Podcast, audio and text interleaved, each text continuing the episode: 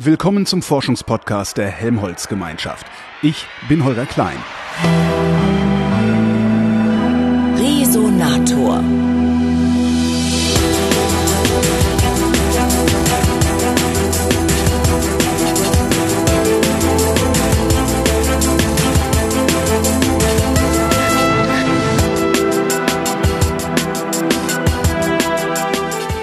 Katrin Göbel ist Astrophysikerin und arbeitet unter anderem am GSI Helmholtz Zentrum für Schwerionenforschung. Ich habe sie dort in Darmstadt besucht und mir erzählen lassen, woran sie in den vergangenen zwei Jahren geforscht hat. Und da ging es darum, ähm, Sterne besser zu verstehen. Mhm. Und genauer gesagt zu verstehen, in welchen Mengen Sterne Sauerstoff und Kohlenstoff machen. Das machen die relativ am Anfang so okay. von der Entwicklung. Je nachdem kommt ja immer darauf an, wie schwer der Stern ist und wie er sich entwickelt. Und ähm, da wollten wir mehr darüber erfahren, über diese eine Phase, die in Sternen abläuft. Also wenn wir da mal kurz vorne anfangen. Ja, bitte. Es, wir Stern, reden über Sterne. Die Sonne ist ja schon mal ein Stern. Mhm. Und äh, die Sonne macht gerade das, was die, die Sterne so die meiste Zeit ihres Lebens nehm machen, nämlich aus Wasserstoff Helium produzieren. Mhm. Aus vier Wasserstoffkerne wird einmal Helium zusammengebaut über eine gewisse Reaktionskette.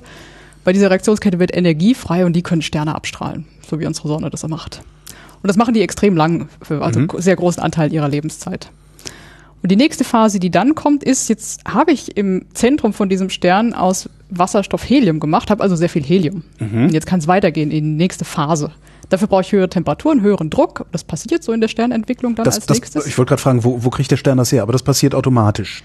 Ja, das passiert aus äh, dem, was passiert. Also, äh, stell dir vor, dass, ähm, der ganze Wasserstoff ist jetzt zu Helium da verarbeitet worden. Mhm. Und jetzt hast du dann ein Objekt, wo ja Masse außenrum ist um so ein, äh, in diesem Stern. Und diese Masse drückt nach innen, da gibt es also einen Gravitationsdruck nach innen mhm. und eigentlich ja diesen Strahlungsdruck, der nach außen mhm. wirkt. Mhm. Und das hält sich so im Gleichgewicht. Das und ist das, was unsere Sonne gerade macht. Ne? Genau. Die will eigentlich platzen, aber hat so viel Masse, dass sie zusammengehalten wird. Genau, da, da findet sich ein Gleichgewicht okay. für diesen Stern. Und irgendwann äh, ist aber eben das Wasserstoff verbraucht und ich habe Helium im mhm. Zentrum. Und jetzt hast du plötzlich fehlt dieser Strahlungsdruck von innen.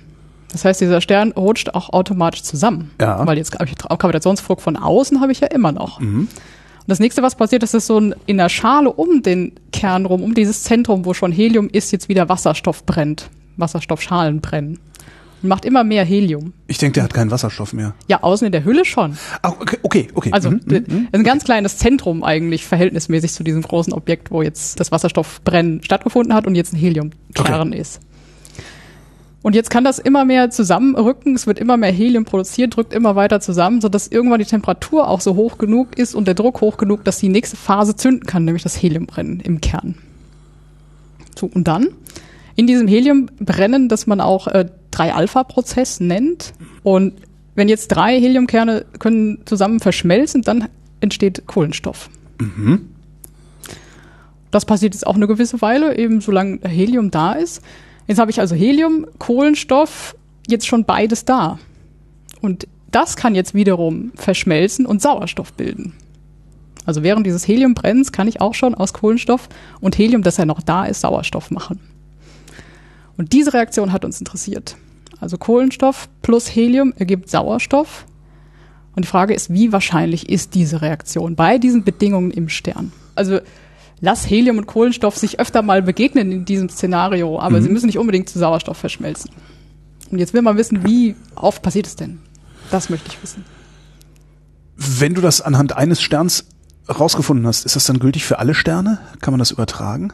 Eigentlich bin ich einen Schritt vorher. Ich du sage, Schritt vorher. ich möchte über einen ganzen Temperaturbereich wissen, wie wahrscheinlich ist die Reaktion. Und dann suchst du für den Stern, wo du weißt, da ist die Temperatur so und so groß, dann guckst du nach und da ist die Wahrscheinlichkeit so groß. Also es würde dann idealerweise, wenn man Daten für über den ganzen Temperaturbereich hat, dann suche ich mir für den Stern das raus, was ich brauche. Was hast du davon, das zu wissen, außer dass du es weißt? Oh, viel. Meiner Meinung nach, es ist ja, diese Reaktion nennen wir ja auch den heiligen Gral der nuklearen Astrophysik. Der heilige Gral der nuklearen Astro, okay. Also zum einen geht es natürlich um die Elemente, die wichtig für uns hier sind, so wie wir sitzen. Ja. Kohlenstoff und Sauerstoff. Also ohne das wäre es für uns beide hier ziemlich schwierig. Mhm. Das ist mal das eine. Also es, es, gibt sehr viel Kohlenstoff und Sauerstoff hier in diesem Sonnensystem und wir wollen wissen, woher es kommt. würden das gerne erklären, diese Geschichte, was da passiert ist. Es ist aber dann auch für die weitere Entwicklung von den Sternen entscheidend, in welchem Verhältnis habe ich denn Kohlenstoff und Sauerstoff. Also ich mache das jetzt irgendwie. Ich mache in diesem Heliumbrennen aus Kohlenstoff, Helium auch Sauerstoff.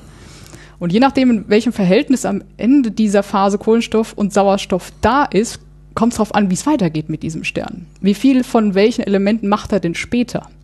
Und das heißt, wie viel von welchen Elementen ist am Ende da, wenn dieser Stern, wenn er sehr massiv ist, ein großer, massiver Stern und zum Beispiel in einer Supernova endet, dann wirft er diese ganzen Elemente, die da produziert werden, ja raus. Ja. Und die, wie viel es jetzt von welchem Element gibt, ist dann auch, kommt auch darauf an, was da am Anfang passiert ist, als diese Kohle, Kohlenstoff-Sauerstoff-Reaktion stattfand.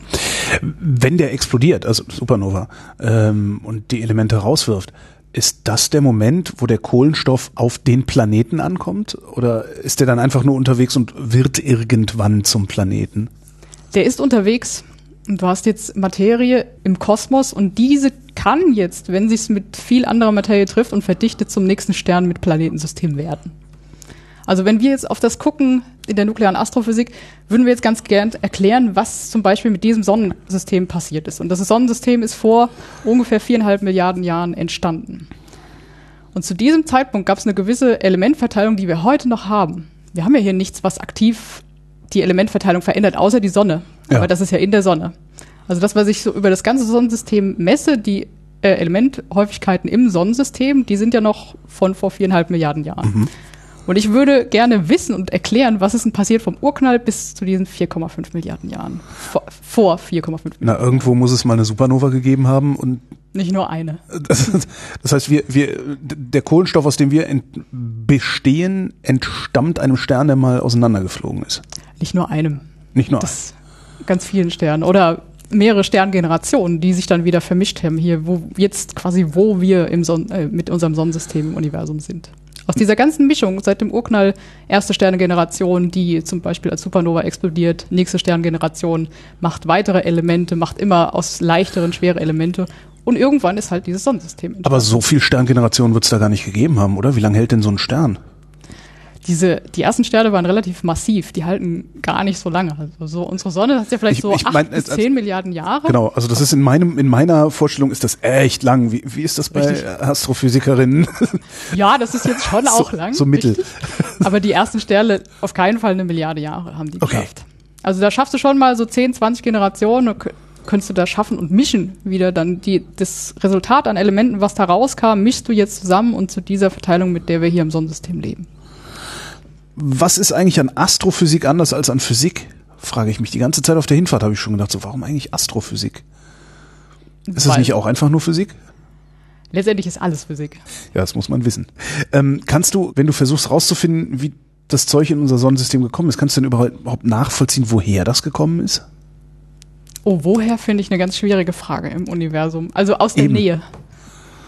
Es kann alles nicht sehr weit weg äh, passiert werden, sondern in, in dieser Galaxie, in der wir sind, äh, gibt es eben äh, Regionen, wo es dichter ist, wo Sterne entstanden sind, weil viel Material an Gas und Molekülwolken irgendwie da war. Also Molekülwolken schon schwierig. Aus Gaswolken und Staubwolken. Da wo sind Sterne entstanden und äh, dann ist auch mal eine Phase, wo Regionen, wo es nicht genug Material ist, um sowas entstehen zu lassen. Und wir müssen also aus so einer Sternentstehungsregion gekommen sein. Mit anderen Sternen auch, in, in dieser Galaxie. Warum ist das der heilige Gral der nuklearen Astrophysik? Weil es einerseits um zwei Elemente geht mit Kohlenstoff und Sauerstoff, die für uns halt so wichtig sind, wie für das, was wir hier als Leben haben. Und andererseits die, diesen Schritt, der ist die Grundlage für das, was weiter passiert mit Sternen, wenn die sich denn weiterentwickeln. Wenn sie massiv genug sind, sodass sie nicht nur Wasserstoffbrennen, Heliumbrennen machen, sondern dann weitergehen und Brennphasen durchlaufen, bis sie Eisen haben, dann legt das Verhältnis eben fest, wie es weitergeht. Das Experiment ist leider nicht so gelaufen, wie die ForscherInnen sich das vorgestellt hatten und trotzdem sind wichtige Erkenntnisse dabei rumgekommen. Was passiert ist und was die Wissenschaft daraus lernen kann, hören wir in der nächsten Ausgabe des Resonators.